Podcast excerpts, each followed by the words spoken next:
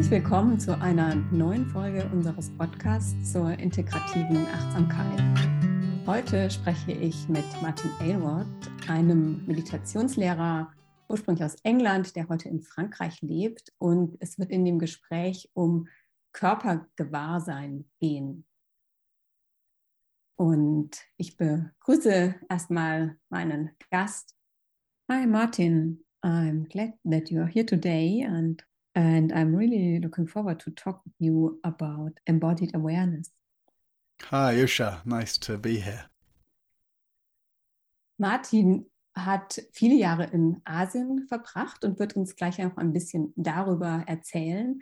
Vielleicht einfach noch so als Info, er hat ein Meditationszentrum gegründet, die Moulin de Chave in, im Südwesten von Frankreich und hat auch eine Online-Sangha, Sangha Live. Und ich bin ihn auf ihn gestoßen über sein Buch, was im Abo Verlag erschienen ist.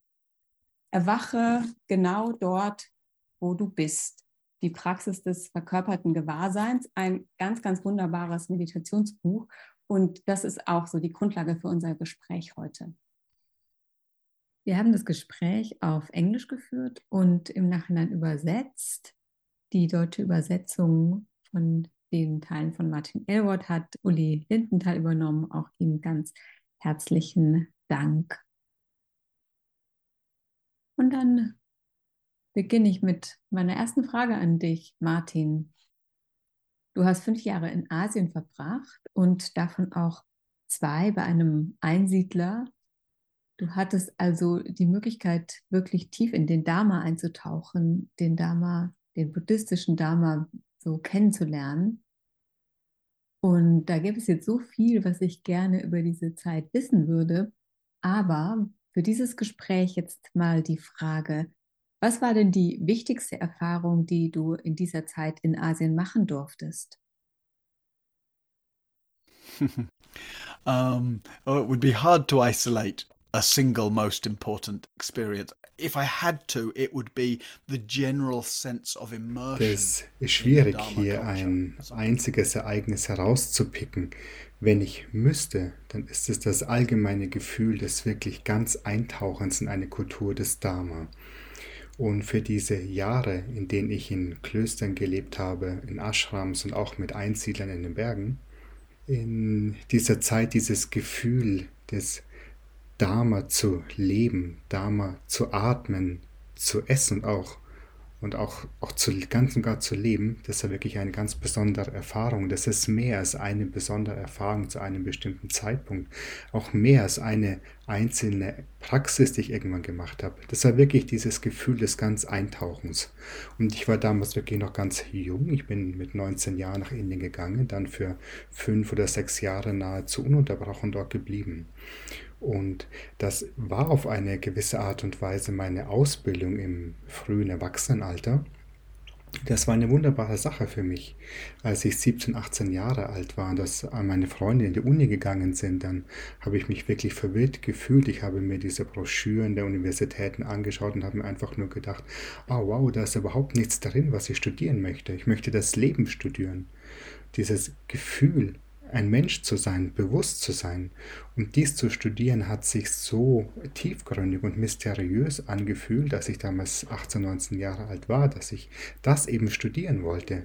Was ist es eigentlich, lebendig zu sein, ein menschliches Wesen zu sein, bewusst zu sein? Und natürlich war da keine Antwort zu finden in den Büchern der Universität. Also habe ich dann dieser universitären Ausbildung auch meiner Heimatkultur den Rücken zugewandt und habe bin nach Indien gegangen, nach Asien gegangen und dort angekommen. Da, da war ich dann weg von all dem, was mir vertraut war und bin wirklich eingetaucht und habe die Meditationspraxis entdeckt und habe entdeckt, okay, dass diese ganze Kultur, dieser ganze Körper von Lehren und Praktiken, wo es genau um diese existenziellen Fragen geht, was ist es eigentlich, lebendig zu sein?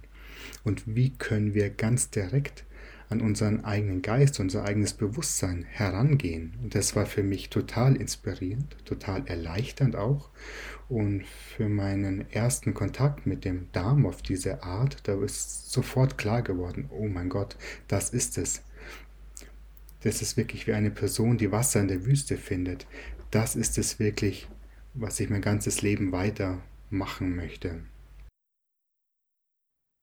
Hattest du denn vorher schon Erfahrung mit Meditation? Du warst ja erst 19, also hattest du da schon meditiert? Yeah, and no, I didn't meditate before. I just, like I say, for ja, whatever reason. Nein, ich habe vorher nicht meditiert. Ich, ich weiß nicht genau, aus, aus, irgendeinem Grund und ich weiß nicht genau warum, ähm, begann ich einfach fasziniert davon zu werden und auch verwirrt fasziniert und gleichzeitig verwirrt durch die Tatsache, dass ich bewusst war, dieses Untersuchen von was ist Gewahrsein. Und ich könnte es nicht so ausdrücken, da, ausdrücken damals, aber es war mehr wie, okay, wie kommt es, dass ich bewusst bin? Wie kommt es überhaupt? Wie kommt es, dass ich bewusst bin?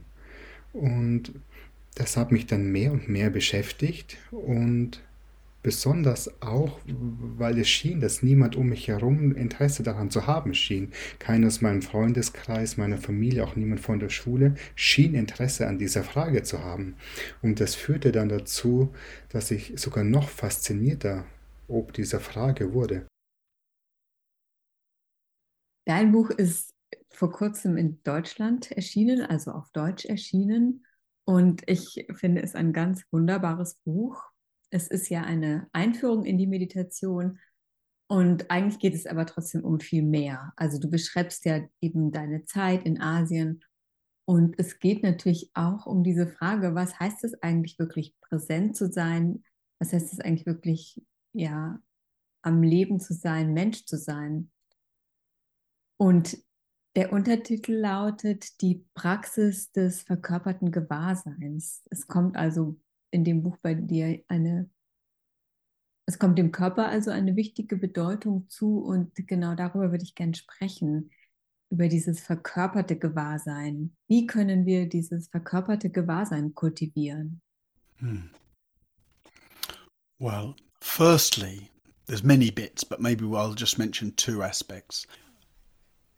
Really, to to be present is to be embodied. There isn't really any such thing as being as non-embodied awareness. Zuerst einmal. Non-embodied awareness is just Und da gibt es viele Teile, aber ich möchte jetzt vor allem auf zwei Aspekte eingehen. Zuerst einmal wirklich präsent zu sein, das heißt auch verkörpert zu sein. Da gibt es nicht wirklich so eine Sache wie ein entkörpertes oder nicht verkörpertes Gewahrsein. Ein nicht verkörpertes Gewahrsein, das heißt einfach nur, dass du verloren bist, wie wir das eben die meiste Zeit sind. Aber da wir die Tendenz haben, etwas besessen mit dem Geist zu sein, das spiegelt sich auch in dieser unglücklichen Übersetzung von Mindfulness, also geistig ganz da, wieder. Unser ganzes Interesse richtet sich auf dieses Mindfulness. Natürlich ist es in Ordnung als Wort, aber es ist nicht wirklich hilfreich als Wort, denn dieses Mindfulness, also mit ganzem Geist da sein, wir haben ja bereits schon einen so vollen Geist. Und die Idee, die damit einhergeht, führt dazu, dass ich beobachten kann, dass Menschen Achtsamkeit, Meditation, Mindfulness oder Gewahrsein praktizieren auf eine Art und Weise, die zu geistig ist. Und ganz viel der Sprache und der Ideen, die wir um Meditation herum haben, wie zum Beispiel disidentifiziert zu sein mit den Gedanken oder beobachten, den Atem beobachten, den Geist beobachten in der Meditation oder auch die Idee, Raum zu gewinnen in der Erfahrung oder zurückzutreten von der Erfahrung. All diese Dinge zeigen zu etwas Wahrhaftigem, aber da wir die Tendenz haben, in Gedanken verloren zu sein und dass wir die Tendenz haben, diese Dinge auszuführen auf eine Art und Weise, die suggeriert, dass wir auf eine Art aus dem Körper heraustreten. Ich möchte Raum zwischen mich und meine Erfahrung bringen. Ich möchte meine Gedanken ähm, davon zurücktreten. Es ist wie wenn wir Druck aufbauen gegen unsere Erfahrung. Und ich möchte wirklich diesen roten Faden des, der Verkörperung ganz klar machen in diesem Buch. Wir treten nicht aus unserer Erfahrung heraus, wir schaffen keine Distanz dazwischen, sondern wenn du wirklich präsent und wach sein möchtest, dann trittst du ein in diese Erfahrung. Du wirst mehr lebendig in dem, was stattfindet. Das widerspricht unserer Intuition, aber wenn du wirklich Raum in deine Gedanken, um deine Gedanken herum finden möchtest, zurücktreten kannst von deiner Reaktion und Impulsen, dann findest du diesen Raum nicht dadurch, dass du von Empfang weggehst, sondern dass du ganz in die Erfahrung hineingehst. Und das ist auf eine gewisse Art der rote Faden, der durch dieses Buch durchzieht. Hier wird betont, wie wir ganz nach innen gehen können. Auch was das bedeutet. Und es zeigt auch die verschiedenen Hindernisse auf, die uns, die dazu führen, dass wir mehr im Außen bleiben oder auch getrennt oder in eine abstrakte Art uns auf unsere Erfahrung beziehen. Das ist der erste Teil. Der zweite Teil, da möchte ich jetzt jeder, jedem, die gerade zuhören, einfach sagen, verlangsamt ein bisschen. Und genau jetzt, wenn du zuhörst, spür mal die Art, wie dein Körper genau jetzt ist. Und wenn wir dies tun, und das können wir beide tun, auch ich kann das tun, während ich zum Beispiel rede, was wir dann oft feststellen können, ist, dass wir oftmals irgendwo unnötige Spannung festhalten. Vielleicht ist der Atem etwas beengt in der Brust, vielleicht sind die Schultern oder die Hände einfach etwas angespannt, vielleicht auch die Muskeln im Gesicht, die einfach nur ein klein wenig angespannt sind und dann, ah ja, das lasse ich jetzt einfach mal weich werden. Alle Spannungen, die ich finde, schau einmal, ob du sie ein wenig weich werden lassen kannst. Und in diesem Weichwerden einfach spüren, auch wenn es nur ein klein wenig ist, wie du dich niederlassen kannst in diesem Fühlen von, wie es ist, hier zu sein, dieses direkte Gefühl des Daseins. Und das ist zumindest mal ein kleiner Geschmack des verkörperten Gewahrseins. Du bist dann empfindsamer gegenüber dem, was gerade passiert. Du hast mehr Interesse an dem, was passiert. Du bist auch fähig zu erkennen, ob das, was geschieht, Stress erzeugt oder unnötigerweise angespannt ist. Und das ist nicht leicht, stimmt's, denn wir vergessen das immer wieder, wir sind immer wieder verfangen uns und sind geschäftigt. Es ist nicht notwendigerweise leicht, aber es ist einfach, unkompliziert, einfach. Es ist einfach, präsent zu sein. Aber es ist nicht leicht wegen unserer Gewohnheiten. Und in dem Buch zeige ich immer wieder diese Einfachheit auf, ermutige uns dazu, aber ich zeige auch auf, was es nicht leicht macht, weil da die ganze Kompliziertheit von unseren Gewohnheiten ist, von unserem Denken, das uns ganz einfach auch hinwegzieht.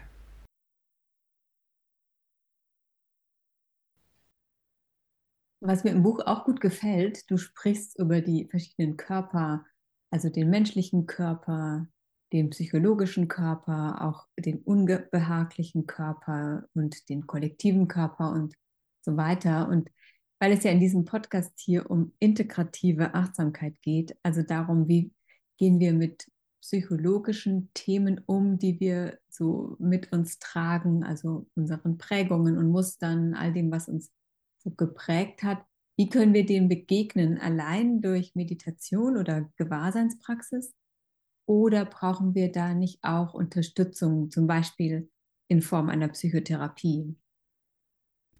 Well, we might well, you know, use some other modality, some kind of psychological exploration, and that might be in a therapeutic context, for example, of course, can be very helpful. But. Mhm. Ja, gut. Vielleicht möchten wir andere Modalitäten verwenden, ähm, psychologische Sekunden. Vielleicht ist es auch in einem psychotherapeutischen Kontext. Natürlich kann das ganz, ganz hilfreich sein. Aber es ist nicht effektiv, solange es nicht verankert ist in verkörpertem Gewahrsein wenn du einfach nur sprichst und einige Menschen können ganz viel über ihre psychologischen Probleme und Muster sprechen und mm, manchmal kannst du uns sagen, okay, du kennst deine Geschichte so gut, du kannst es immer und immer wieder erzählen, aber wenn du nicht aufpasst, dann sind genau die Methoden, die darauf abziehen, dir deine psychologischen Themen zu verstehen und aufzulösen. Genau diese Mittel können dann dazu führen, dass du es immer stärker machst. Denn du erzählst dir immer wieder, okay, das ist das und das ist mir passiert, so war meine Kindheit, so haben mich die Eltern behandelt und das ist das Problem, das ich entwickelt habe. All dies ist vielleicht wahr, aber Wie wird dies gespeichert, diese Muster, wie werden sie aufrechterhalten? Sie werden im Körper aufrechterhalten. Wir sprechen über Körper und Geist, als seien da zwei verschiedene Dinge, ein Körper, ein Geist, als ob die psychologische Dimension irgendwie ganz und gar getrennt ist vom Körper. Aber nein, die Art, wie du deine psychologischen Muster wirklich begegnen kannst, ist in den Mustern der Anspannung im Körper. Physische, körperliche Anspannungsmuster, die sich dann ausdrücken. Ja, natürlich arbeiten wir mit den physischen Elementen, die nennen wir Körper und auch mit den geistigen Elementen, das nennen wir die Psychologie. Aber wenn du ausschließlich mit der Psychologie arbeitest, dann wird es dazu führen, dass du verloren gehst in diesen Gedankenschleifen. Und wir können uns immer und immer wieder erzäh selbst erzählen über unsere Muster, ohne dass wir sie tatsächlich auflösen. Zum Beispiel, Zum Beispiel, wenn ich ein Thema habe mit Zwang, Zwanghaftigkeit, zwanghaftem Handeln oder wenn ich zum Beispiel eine mangelnde Entscheidungskompetenz, äh, mangelnde Entscheidungsfähigkeit habe. Natürlich kann ich das verstehen, aber während ich das tue, wenn ich darüber spreche, ist es so wichtig, sich auch zu fragen, welche körperliche Erfahrung geht zum Beispiel mit dieser Erfahrung der Unsicherheit einher. Ah ja, mein Magen krampft sich zusammen, mein Atem wird flach, die Schultern ziehe ich hoch. Und wenn ich beginne, das zu fühlen, dann fühle ich auch die körperlichen Muster, die diese Angst, diese Unsicherheit am Leben erhalten. Normalerweise fühle ich das nicht, denn ich bin so beschäftigt mit den Geschichten, warum ich Angst habe, warum ich unsicher bin, was es besser machen würde und so weiter. Es ist jetzt nicht so, dass wir sagen, okay, wir arbeiten überhaupt nicht mit den psychologischen Themen, weil wir alles im Körper aufarbeiten können. Nein, natürlich sind die psychologischen Ansätze hilfreich, aber bleib im Körper, während du die psychologische Arbeit ausführst. Und dann lernst du auch das tatsächliche Gefühl von Ärger oder Unsicherheit oder Angst kennen. Und es ist dann viel, viel einfacher, um dieser Energie des, Är Energie des Ärgers Raum zu geben, die Bewegung im Körper zu spüren, auch die Hitze im Körper zu spüren, die mit einem Ärger einhergeht. Es ist viel einfacher, so an die Sache ranzugehen, wenn wir uns nur damit beschäftigen, warum wir ärgerlich sind und warum wir uns in Ärger verfangen und so weiter. Und wenn wir unsere Geschichte immer weiter wiederholen, dann wird sie ja so zum Teil unserer Identität. Und was so weit verbreitet ist, vor allem hier im Westen, ist ja diese ständige Selbstverurteilung, diese innere Selbstkritik. Darauf gehst du ja auch im Buch ein. Wie können wir uns denn von dieser inneren Selbstkritik befreien und, und ja, wie gewinnen wir mehr Zuversicht und entwickeln Vertrauen in uns selbst? Ja, ja, amongst all our other psychological ja unter all unseren psychologischen Mustern,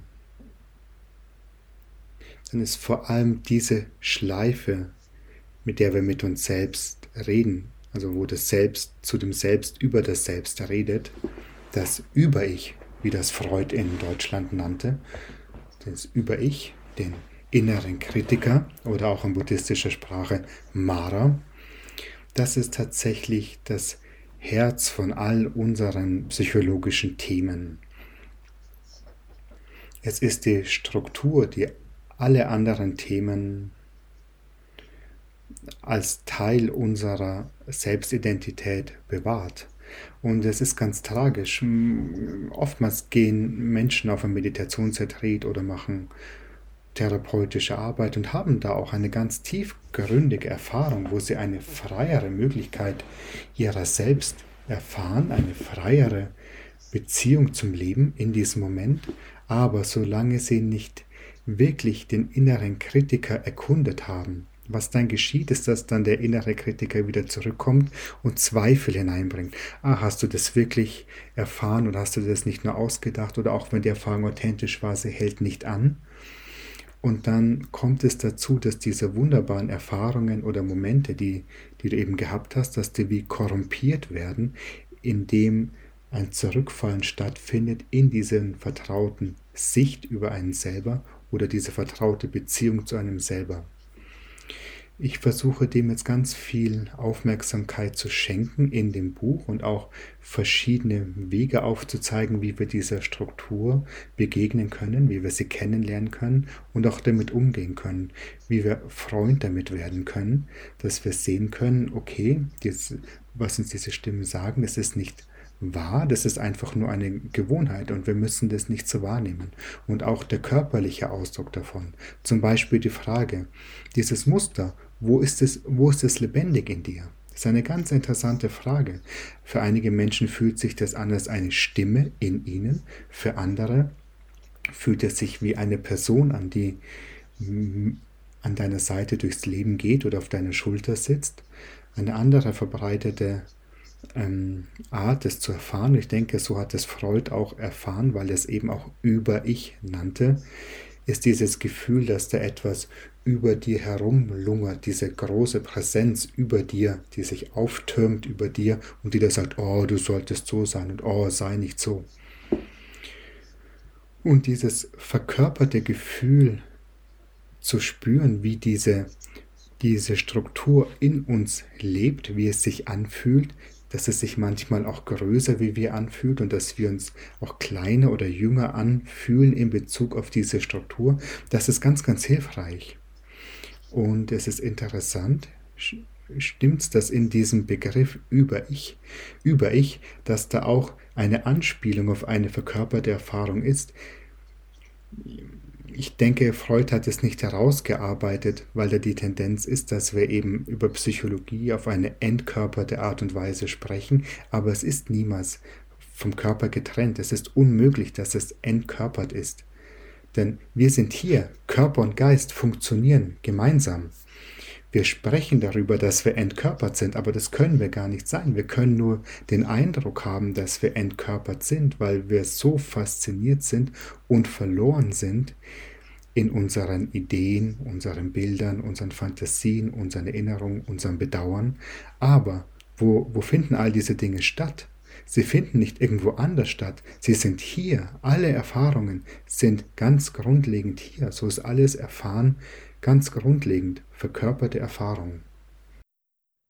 Das ist schon interessant, nicht wahr? Wir kümmern uns ja meist schon sehr um den Körper, also um Sport, um die richtige Ernährung, also vielleicht eher so ein Kümmern von, von außen. Und das Gewahrsein des Körpers also wie in der Meditation, das zu kultivieren, den Körper von innen herauszuspüren, das tun wir ja nicht so viel. Right. We're used to relating to body as a thing. So when and again anybody listening now, what you can just check Ja, stimmt. Wir haben die Gewohnheit, dass wir uns mit dem Körper als ein Ding in Beziehung setzen und jetzt auch wieder an alle, die ihr jetzt zuhört. Schaut mal für euch selber. Was meinst du eigentlich, wenn du Körper sagst? Welche Ideen, Assoziationen, Vorstellungen kommen hoch, wenn du an meinen Körper denkst? Mein, mein Körper. Was ist mein Körper? Wir haben dann, wir haben dann die Tendenz zu denken, okay, wie schaut er aus? Vielleicht auch das Geschlecht, das Alter, auch die ethische Zugehörigkeit oder ob er, ob er attraktiv oder auch nicht attraktiv empfindest, was dir gefällt, was dir nicht gefällt über den Körper. Aber das ist keine meditative Beziehung zum Körper. Das, was wir in einer meditativen Beziehung zum Körper lernen, ist, dass wir das Gefühl oder den, die Idee eines Körpers als ein Ding loslassen und dass wir in eine direkte Erfahrung des Körpers kommen. Und diese direkte Erfahrung von Körper hat keine Gestalt, hat kein Alter, hat kein Geschlecht, aber was es hat, ist ein, ein Fließen, eine Lebendigkeit.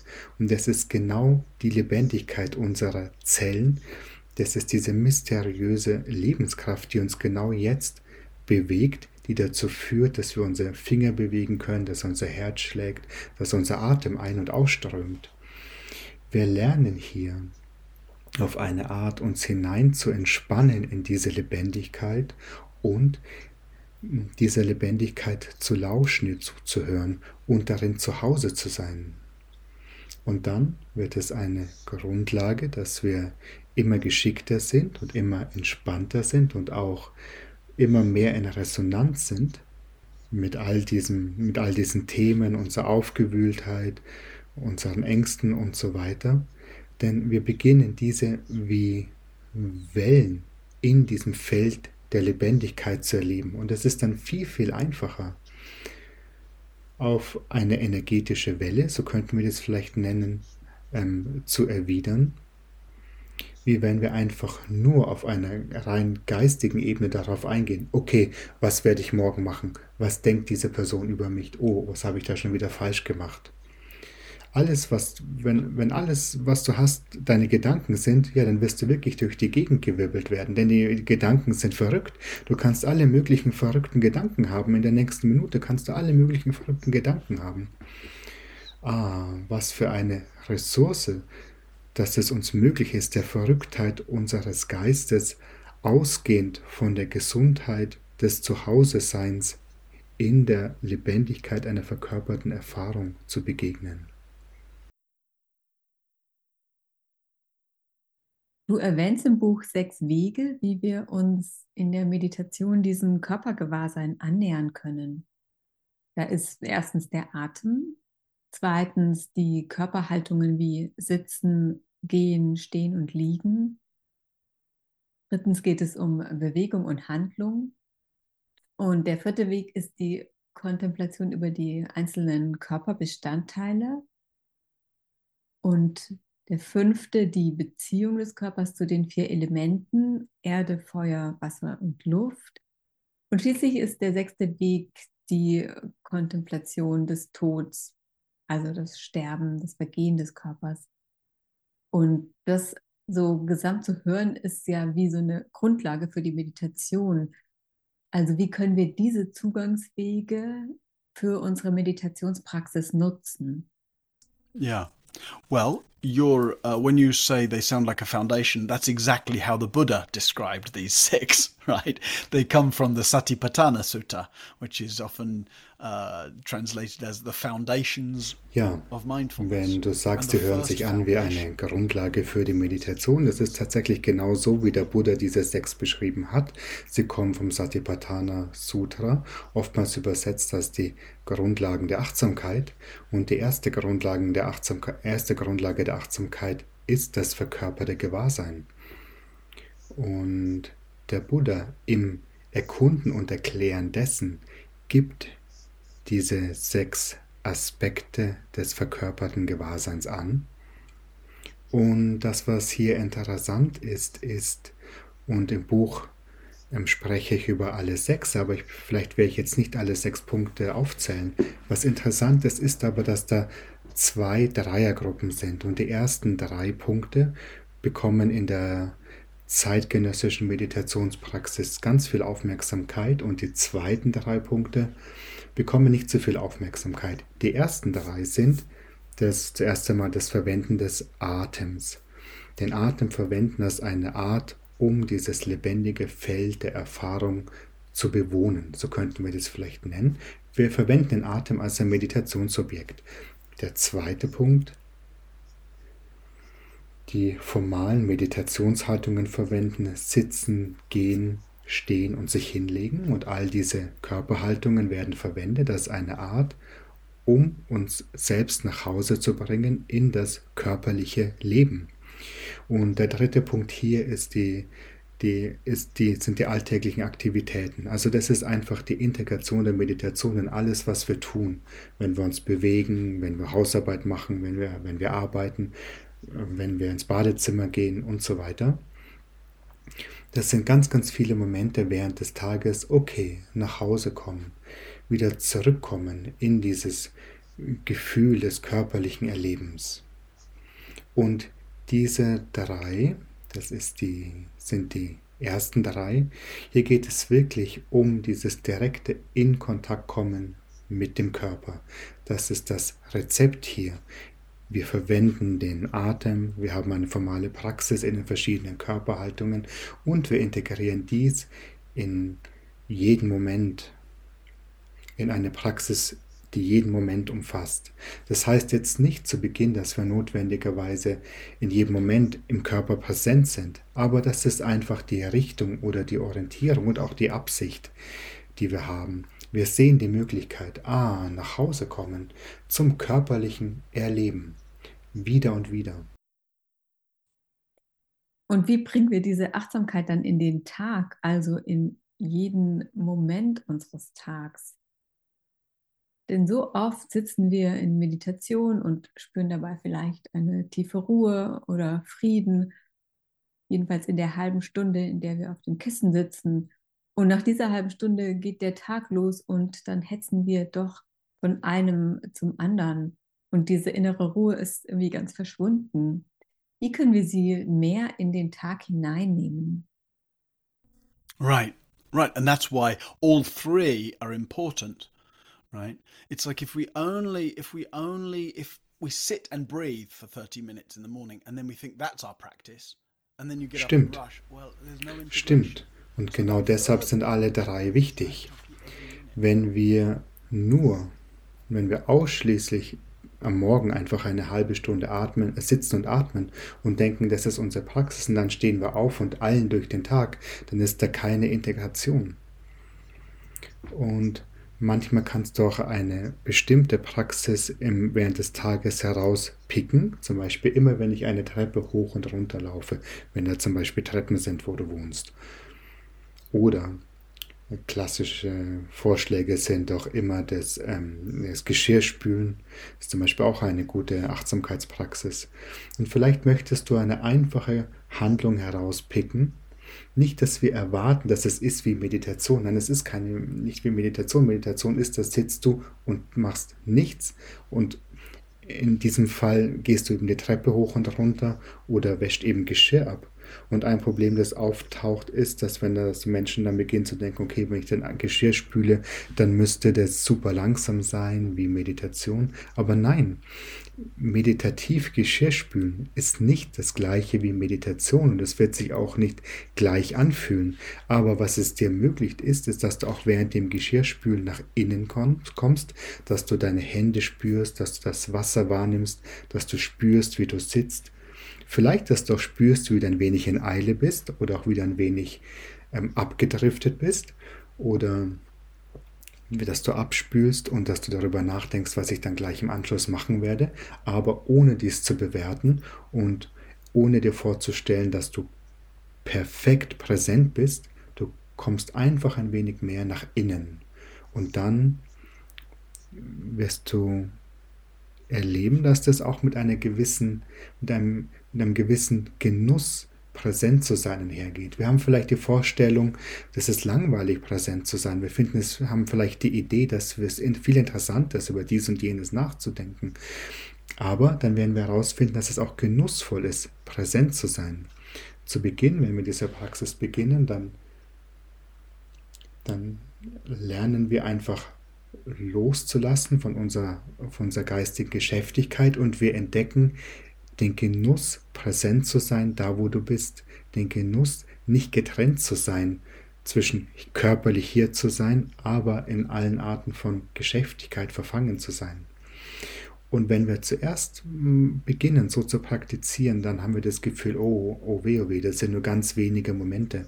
Es fühlt sich an wie harte Arbeit. Es ist viel einfacher, ähm, einfach sich in Gedanken zu verlieren. Und deshalb ist es dann noch wichtig, sich einzulassen auf diese Anspannungsmuster. Denn was wir dann beginnen werden zu entdecken, ist, dass eigentlich genau das Gegenteil wahr ist. Wenn wir uns verlieren in Gedanken, das ist es, wann wir angespannt sind. Das sind dann vielleicht subtile Anspannungen, aber wenn du hier involviert bist in einer geistigen Geschichte und darin verloren bist, da geht Spannung damit einher.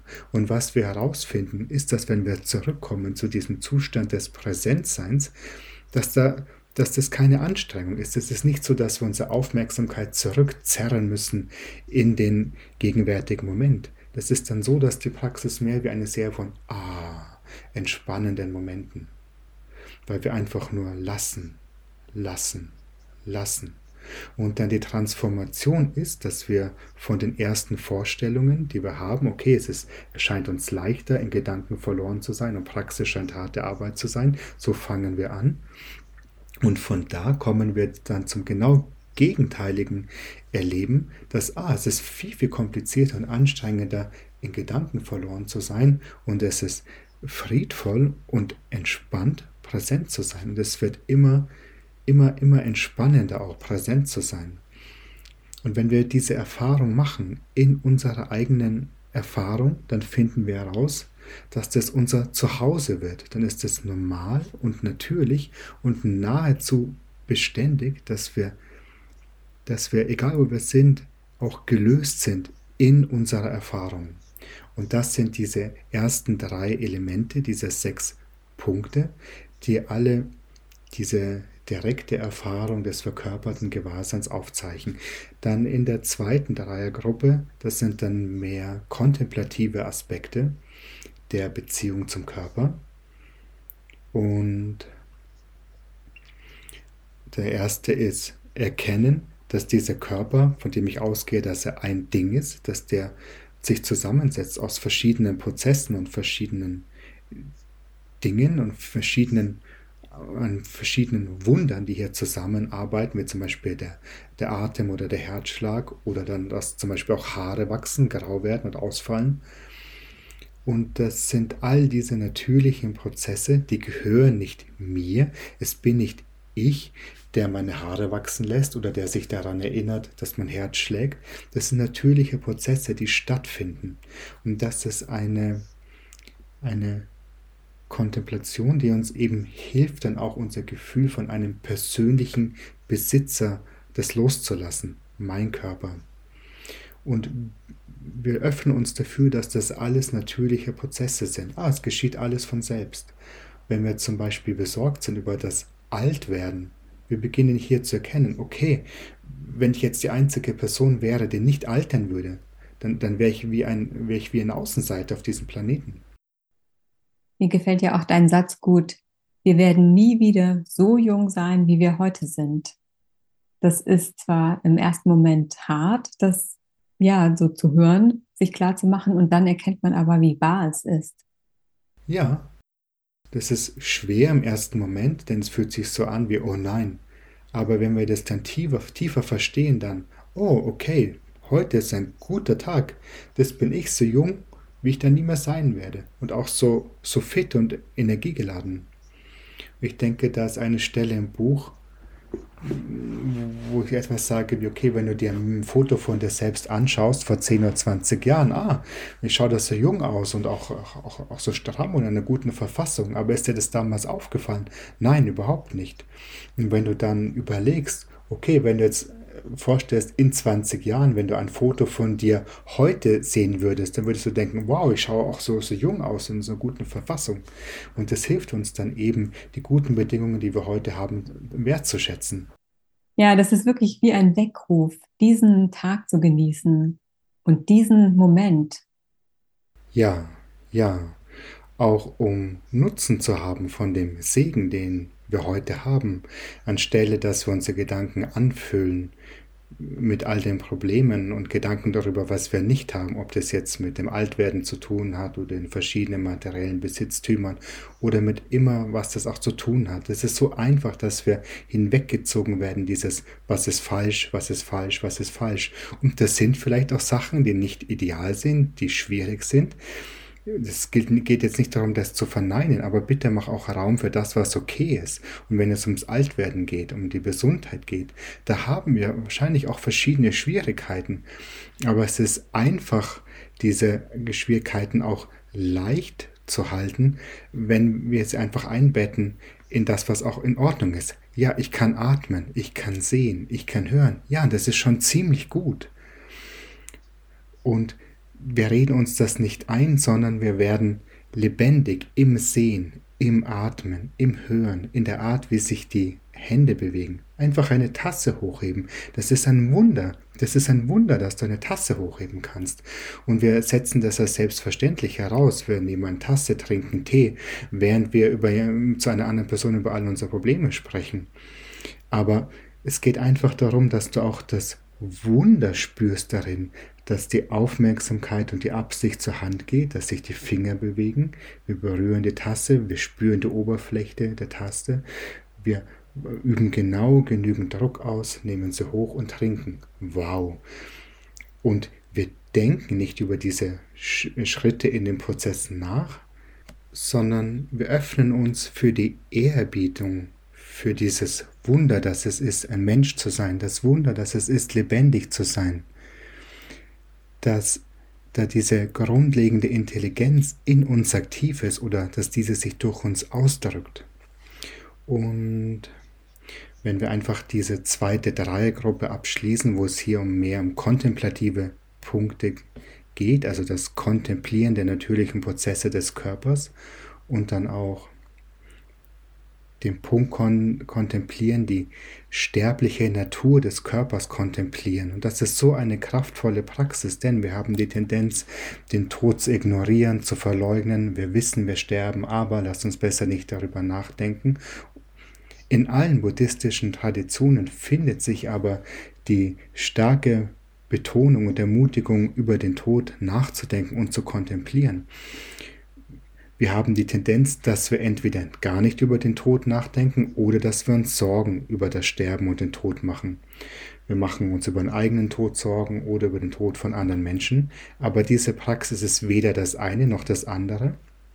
Wir machen uns keine Sorgen über das Sterben, sondern wir denken darüber nach, über die Wahrhaftigkeit dessen, dass unser Leben kurz ist, dass es fragil ist. Unser Leben ist zerbrechlich es kann einfach, einfach, einfach in einigen Jahrzehnten schon zu Ende sein, vielleicht aber auch schon in einigen Tagen.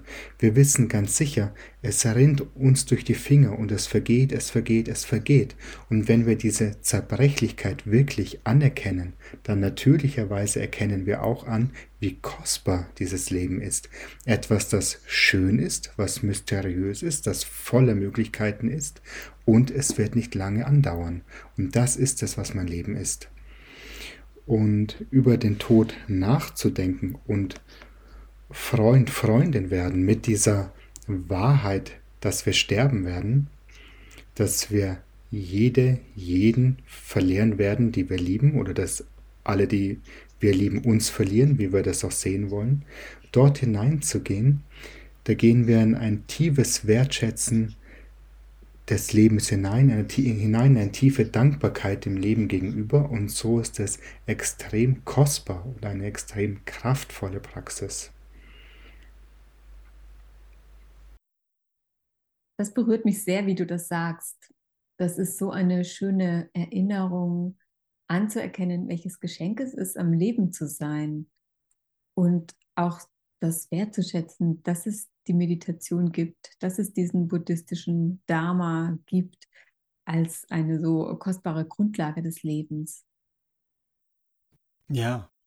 Yeah, there's a in uh, Bhutan, which is a small Buddhist country in the in the Himalayas, where I've been fortunate ja, enough in to Bhutan, go a ein kleines buddhistisches Land in den Himalayas, und ich hatte war glücklich genug, um dort einige Male hinzureisen Dort wird gefragt, was ist das Rezept für ein glückliches Leben? Und hier wird gesagt, ja, erinnere dich fünfmal am Tag daran, dass du sterben wirst.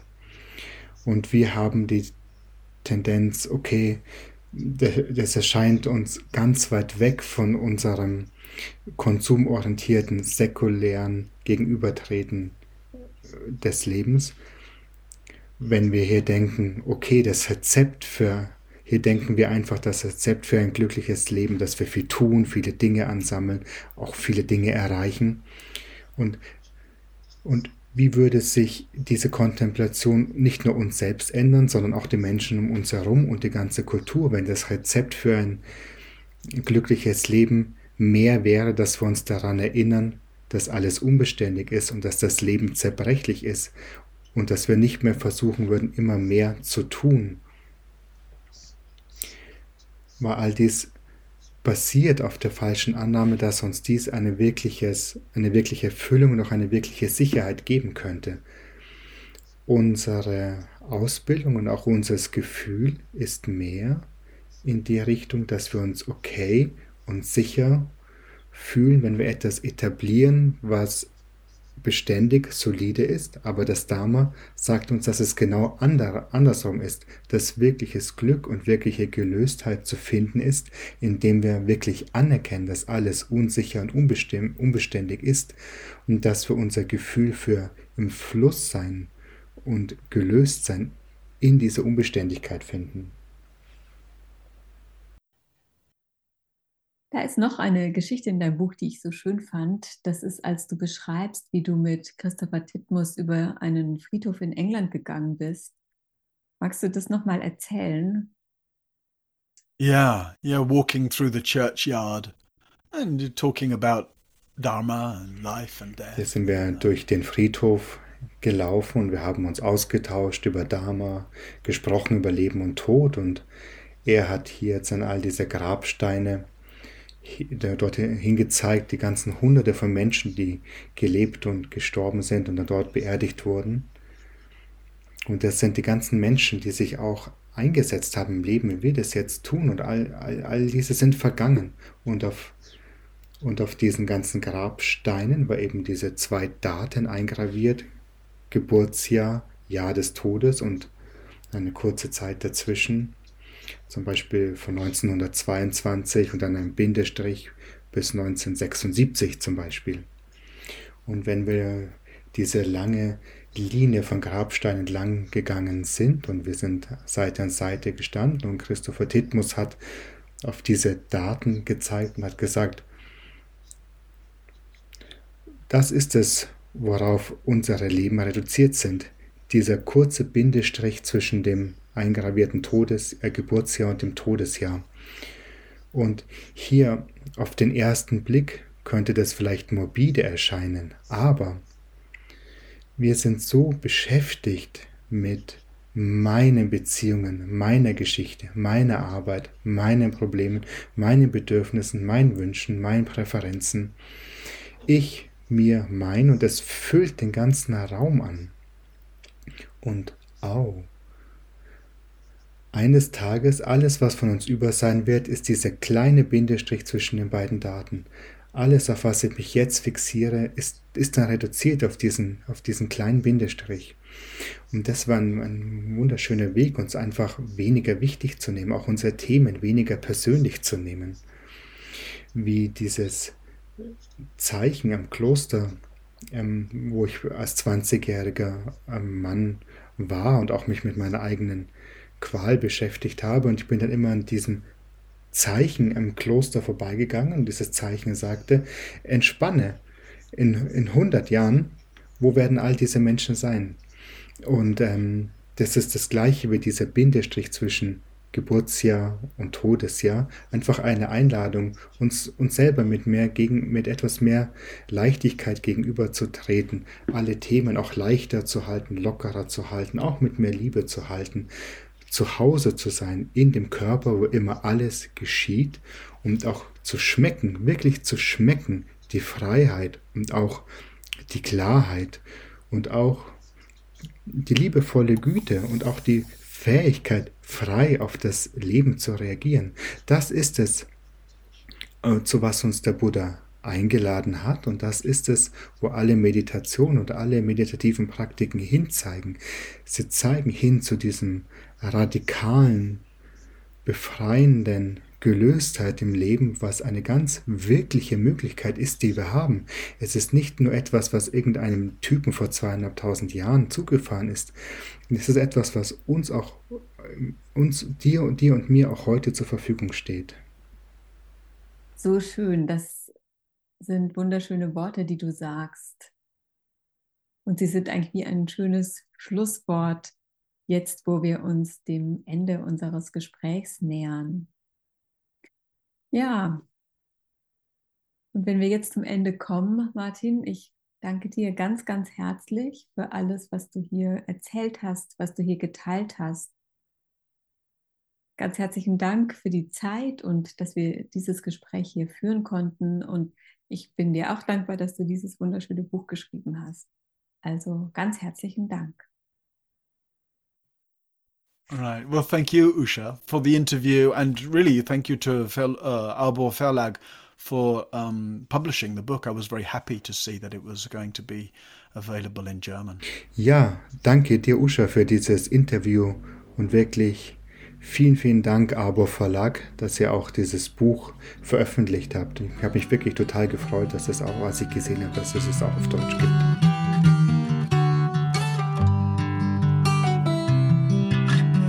Und dann möchte ich auch allen euch danken, die ihr jetzt zugehört habt, die ihr euch diese Podcast-Folge angehört habt. Ich hoffe, ihr nehmt genauso viel daraus mit wie ich. Ich fand es ein ganz wertvolles Gespräch. Wenn euch dieser Podcast gefällt, freuen wir uns natürlich, wenn ihr ihn weiterempfehlt, wenn ihr ihn abonniert und dann alles Gute bis zum nächsten Mal.